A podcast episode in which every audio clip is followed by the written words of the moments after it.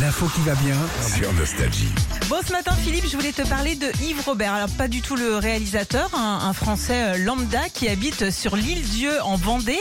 Et mon Yves, bah, c'est un grand, grand fan de train, tellement fan qu'il s'est lancé le défi depuis trois ans de passer dans toutes les gares de France. C'est quand même marrant pour un gars qui habite sur une île Ouais, d'être fan de train. ouais. Parce que s'il aime le train, ça fait le tour de l'île.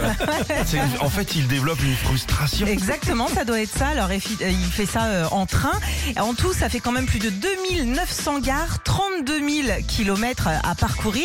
Alors, il a déjà visité euh, plus de 1800 gares, parcouru 20 000 kilomètres. Et faut savoir bah, qu'il adore voyager. hein. Heureusement pour lui, découvrir des petits coins qu'il connaissait pas.